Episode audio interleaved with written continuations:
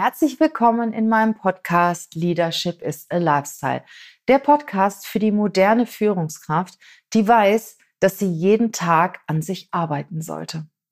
Heute geht es um ein sehr weit verbreitetes Thema, über das wir doch auf der anderen Seite gar nicht so gerne sprechen. Es geht um die fünf größten Ängste von Führungskräften. Wovor fürchten sich Chefs am meisten? Führungskräfte, Unternehmer, Chefs, erfolgreiche Manager. Nach außen hin wirken sie selbstbewusst, sie wirken stark, erfolgreich, haben einen gut bezahlten Job, doch innerlich werden sie häufig von Ängsten getrieben. Ja, welche Ängste sind das, die uns zu schaffen machen? Und was können wir dagegen tun? Darüber spreche ich in diesem Podcast. Ich freue mich, wenn du heute auch wieder dabei bist bis gleich in deinem Ohr. Hey, ho, willkommen zur Show. Leadership is a Lifestyle direkt in dein Ohr. Ganz egal, wo du grad bist, ganz egal, was du grad machst. Das ist alles, was du wissen musst, zusammengefasst.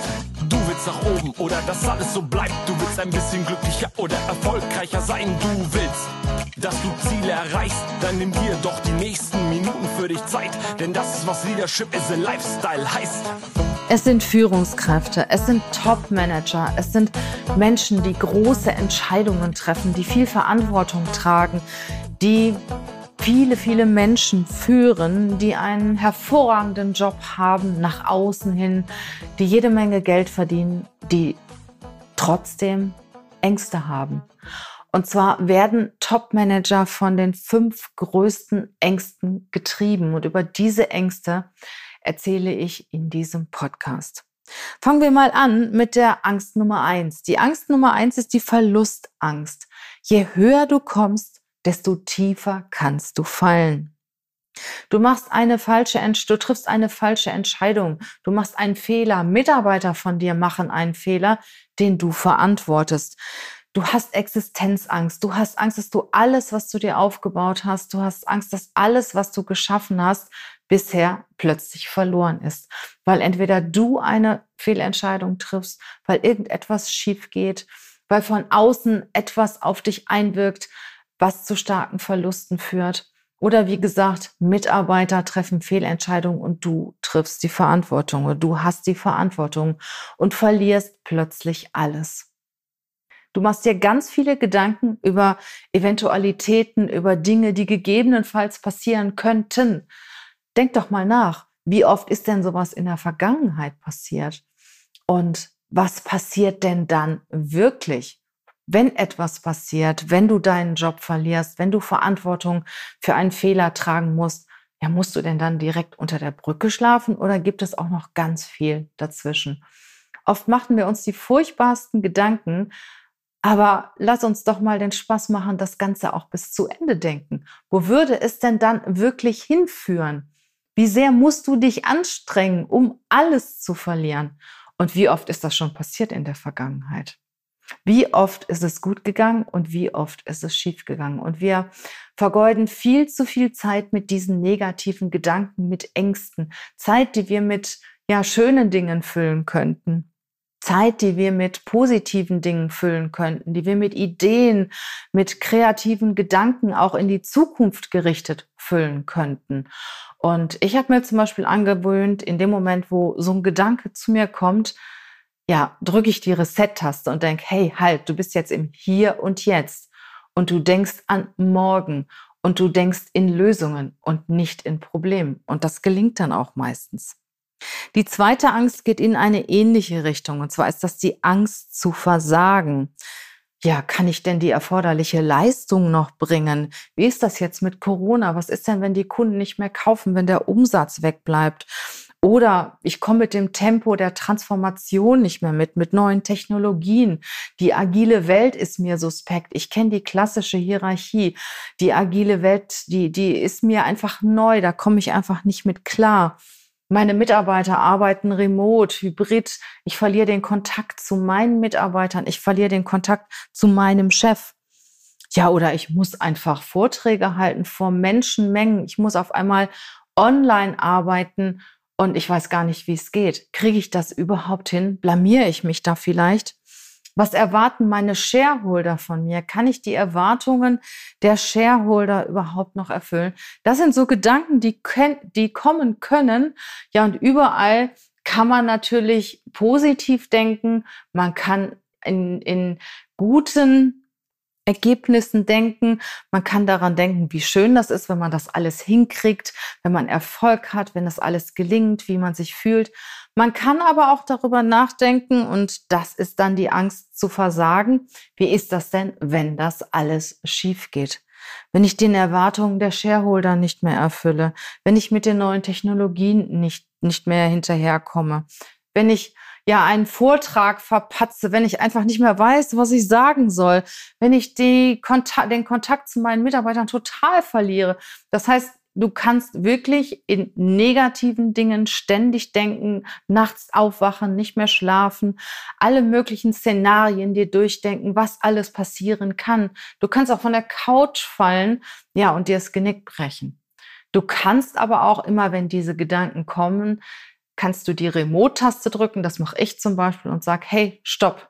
Ne? Also wie ich eben auch schon gesagt habe, wir sind jetzt im Jetzt und hier und im Moment funktioniert alles gut. Und wenn etwas passiert, dann werde ich auch in diesem Fall eine Lösung finden. Und wir alle sind Menschen und manchmal ist es so, ja, dass man sogar sympathisch wirkt, wenn irgendetwas nicht so funktioniert, wie es funktionieren sollte. Und wenn ich jahrelang einen guten Job gemacht habe und plötzlich funktioniert mal irgendetwas nicht. So what? Manchmal macht es sogar sympathisch. Und die Angst zu versagen, die Angst vor Verlusten ist teilweise viel, viel größer als die Freude, Erwartungen zu entsprechen oder sogar zu übertreffen. Denk doch mal daran, wie das ist, wenn es viel besser läuft als es von dir erwartet wird, wenn es viel besser gelingt, als du es von dir selber erwartest. Und anstelle dir Gedanken über irgendwelche negative Szenarien zu machen, kannst du dir auch Gedanken darüber machen. Mensch, wie kriegst du das jetzt perfekt hin? Wie bereitest du dich vor? Mit welchen Experten tauschst du dich aus? Suchst du dir einen Mentor? Suchst du dir einen Coach? Und verbringe deine wertvolle Zeit mit Gedanken in die Zukunft, mit positiven Gedanken, mit Lösungsgedanken, mit Lösungsstrategien und nicht mit zerstörerischen Gedanken. Weil die kosten dir jede Menge Energie, die du auch in sehr viele positive Richtungen einsetzen und nutzen könntest. Die dritte Angst ist die Angst vor der Sinneskrise. Du widmest fast deine gesamte Zeit deinem Job. Ja, dein Job ist dein Leben. Du arbeitest Tag und Nacht, am Wochenende, abends. Familie, Freunde gibt es kaum, spielen eine geringere Rolle bei dir. Hobbys hast du eh keine, weil du ja eh immer arbeitest. Deine Arbeit ist dein Hobby. Und plötzlich ist die Arbeit weg. Vielleicht durch Arbeitsplatzverlust, vielleicht durch Rentenalter. Ich habe mal vor einigen Jahren ein soziales Pro Projekt betreut und Langzeitarbeitslose gecoacht. Und es waren Top-Manager aus der Werkzeugindustrie, die halt wegen Generationsübergängen und so weiter ihren Job verloren haben. Und äh, ja, die waren von ihrer Psyche so down, dass sie gerade schon deswegen keinen Job mehr gekriegt haben. Sie kannten vorher gar nicht viel andere Dinge als ihre Arbeit, die sie dann plötzlich verloren haben. Und dann war aber auch alles weg. Dann sank das Selbstbewusstsein auf einmal von, von 100 auf 0 runter und sie waren sich selbst nichts mehr wert. Und wenn es dir so geht, überleg dir doch mal, welche Dinge gibt es sonst noch im Leben, die eine große Rolle spielen können, die dir auch wieder Sinn geben können im Leben. Und ich warne davor, 100 Prozent der Zeit wirklich dem Job zu widmen, der Arbeit zu widmen, weil es gibt auch viele wichtige Dinge im Leben, viele wichtige Menschen auch im Leben, denen man Zeit schenken kann und ja, es gibt auch Hobbys, die man sich suchen kann, die einen auch interessieren. Und dem kannst du auch vorbeugen. Wenn du diese Angst hast, dass du irgendwann mal deine Arbeit verlierst und somit auch den Sinn in deinem Leben verlierst, such dir mal nach, such einfach mal nach Alternativen. Was interessiert dich noch? Fang auch schon, während du noch voll im Job bist, auch mal an, das ein oder andere Hobby dir auszuwählen und überleg dir mal, was könnte alternativ zu deiner Arbeit noch interessant für dich sein und für dich auch noch einen Sinn in deinem Leben ergeben. Die vierte Angst ist die Angst um Verlust der Gesundheit. Und es ist schon verrückt. Also wenn du ein moderner Top-Manager bist, wenn du eine moderne Führungskraft bist, dann ernährst du dich gesund, dann bewegst du dich, dann ja ist Gesundheit dir unheimlich wichtig. Und je höher du kommst im Management, desto wichtiger wird die Gesundheit. Das war vor, ich sag mal, 10, 15 Jahren überhaupt nicht so. Heute ist es doch top modern. Ich sag mal, im Top-Management morgens um 6 Uhr eine Runde joggen zu gehen oder vegan zu leben oder viel Eiweiß zu sich zu nehmen und so weiter, einen Personal Trainer zu haben. Sowas ist ja alles schon in im Top-Management. Und Gesundheit ist total wichtig, weil die Leute ja wissen, hey, äh, wenn, ich, wenn ich die Gesundheit verliere, ja, dann verliere ich auch meine Arbeit und vieles mehr. Und gerade aus diesem Grund gewinnt im Top-Management die Gesundheit immer mehr an Bedeutung. Was ich persönlich auch sehr wichtig finde. Es geht mir genauso. Also äh, mir ist zum Beispiel Ernährung sehr, sehr wichtig. Ich habe auch dieses Jahr umgestellt im März, April ähm, zu veganer Ernährung. Ich schaffe es zwar nicht immer. Ich sag mal, wenn ich das 80 Prozent schaffe, bin ich schon gut. Irgendwann mal werde ich es vielleicht zu 100 Prozent schaffen. Bewegung ist mir wichtig. Ähm, da ich selber mich, mich schlecht aufraffen kann, treffe ich mich regelmäßig mit meinem Personal Trainer, sorge für die Bewegung. Ich achte auf meine mentale Gesundheit, dass es mir auch geistig gut geht und egal was so passiert in meinem Leben, dass ich für Ausgleich sorge, dass ich achtsam bin und ich suche mir jeden Tag etwas aus, was mir Freude bereitet. Egal wie viel Arbeit ich habe und egal wie hart der Tag wird, ich überlege mir jeden Morgen, worauf kannst du dich heute freuen? Und in meinem Privatleben gibt es seit einiger Zeit auch eine sehr, sehr große Herausforderung für mich, die viel Zeit und viel Kraft kostet. Und gerade aus diesem Grund ist es auch für mich wichtig, gesund zu sein. Und ich tue jede Menge dafür. Und ich kann auch von mir sagen, dass es mir sehr, sehr wichtig ist. Und das ist halt auch das Thema, was viele Führungskräfte betrifft, viele Unternehmer betrifft. Sie haben begriffen, wie wichtig die Gesundheit ist und haben Angst, diese zu verlieren. Und tun aber auf der anderen Seite, was, was auch wieder sehr gut ist, jede Menge dafür, die Gesundheit zu behalten. Der Punkt 5, das sollte man gar nicht meinen, ist der Punkt Entscheidungen treffen. Unternehmer, Topmanager, Führungskräfte haben Angst davor, Entscheidungen zu treffen. Dabei ist das doch ihr Hauptjob. Wir treffen täglich mehr als 20.000 Entscheidungen. Und ehrlich gesagt, weißt du ja gar nicht im Endeffekt, ob das wirklich immer die beste Entscheidung war, weil die Alternative erlebst du ja gar nicht. Ne? Oder in der Regel weißt du nicht, wie es ausgegangen wäre, wenn du jetzt diese Entscheidung anders getroffen hättest oder eine andere Entscheidung getroffen hättest. Deshalb sage ich immer, die Entscheidung, die du in dem Moment triffst, die ist gut und richtig. Und wenn du nach zwei, drei, vier Monaten denkst, hey, hätte ich doch eine andere Entscheidung getroffen, das kannst du gar nicht beurteilen, weil in der Situation, in der du die Entscheidung getroffen hast, war sie richtig aus den Erkenntnissen, die du hast, aus dem Wissen, das du in dem Moment hattest, hast du die für dich richtige Entscheidung getroffen. Deshalb denk gar nicht mehr drüber nach, über Dinge, die du eh nicht ändern kannst und hab vor allen Dingen keine Angst vor Entscheidungen. Es gibt Menschen, die entscheiden gar nicht oder ganz, ganz wenig.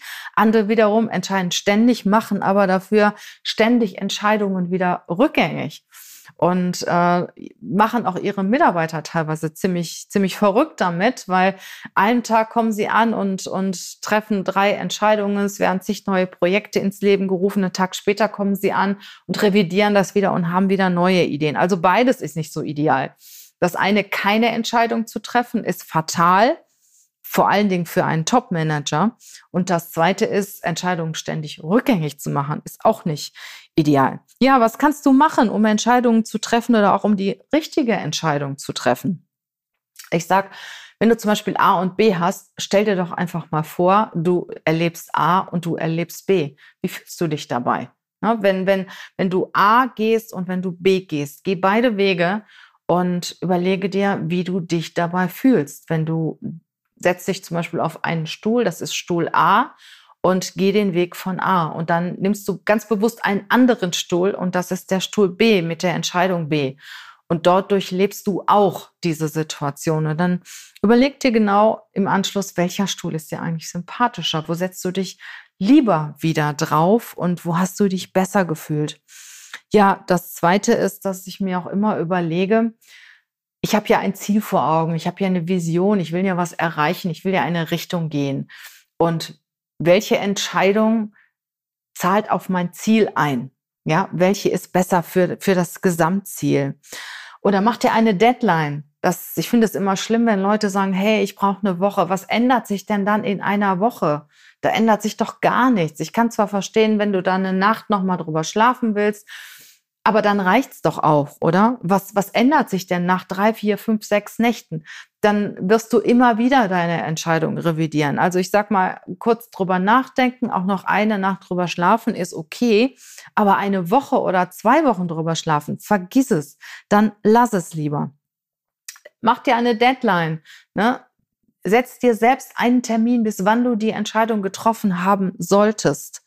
Und ja, wenn du es überhaupt nicht hinkriegst, dann frage Experten, frage Mentoren, Coaches, frage Leute, die mehr Erfahrung in dem Thema haben als du. Aber treff deine Entscheidung. Es gibt natürlich auch noch Möglichkeiten, Entscheidungstabellen zu machen, Pro und Contra gegenüberzustellen, Punkte zu vergeben für ähm, die einzelnen Entscheidungswege und so weiter. Also das gibt Methoden, wie man Entscheidungen treffen kann. Aber ganz ehrlich, du weißt es doch selber schon. Du weißt es doch Dein Bauch sagt dir doch, welche Entscheidung besser ist, A oder B. Du hast doch schon oft ein Gefühl. Und manchmal ist es so, dass Bauch und Kopf nicht, sich nicht einig sind. Und äh, das kommt dann zu diesen Irritationen und ja, zu den Unsicherheiten im Endeffekt. Aber ich sag dir eins, also zumindest ist es bei mir so, die Bauchentscheidung ist in der Regel die beste Entscheidung und ähm, wenn du dir vorher einige Zahlen, Daten, Fakten zugrunde legst, das miteinander vergleichst, die einzelnen Situationen durchlebst, dann wirst du schon ein Gefühl dafür haben, welche Entscheidung die richtige ist. Und im Endeffekt ist es so, keine Entscheidung zu treffen ist viel schlimmer als, als äh, eine schlechte Entscheidung oder eine falsche Entscheidung zu treffen. Also wenn du von zehn Entscheidungen acht richtig triffst, ist es doch besser, als wenn du zehn Entscheidungen gar nicht triffst. Dann kommst du ja überhaupt nicht von der Stelle. Also ich finde es wirklich immer gut, wenn man kurz darüber nachdenkt, eine Nacht vielleicht noch drüber schläft und dann aber eine Entscheidung trifft. Und das Durchleben der Situation, hm, das kann auch schon helfen. Dann gibt es natürlich noch so, so Übungen. Du nimmst einen Zettel in die Hand, einen Zettel äh, in die rechte Hand mit der Entscheidung A, einen Zettel in die linke Hand, das, den zerknüllst du dann mit der Entscheidung B und versuchst die beiden wegzuschmeißen, also nacheinander. Und hab ein Gefühl dafür, welchen Zettel du besser wegschmeißen kannst. Ja, und den, den du behalten willst, der führt dann eher zu deiner Entscheidung hin. Also es gibt ganz viele mentale Wege auch, wo du dich selbst so ein Stück weit überlisten kannst. Oder stell dir mal vor, es gibt ein Pferderennen. Ähm, ein schwarzes Pferd mit Entscheidung A, ein weißes Pferd mit Entscheidung B. Und du stellst dir einfach mal vor, die rennen los.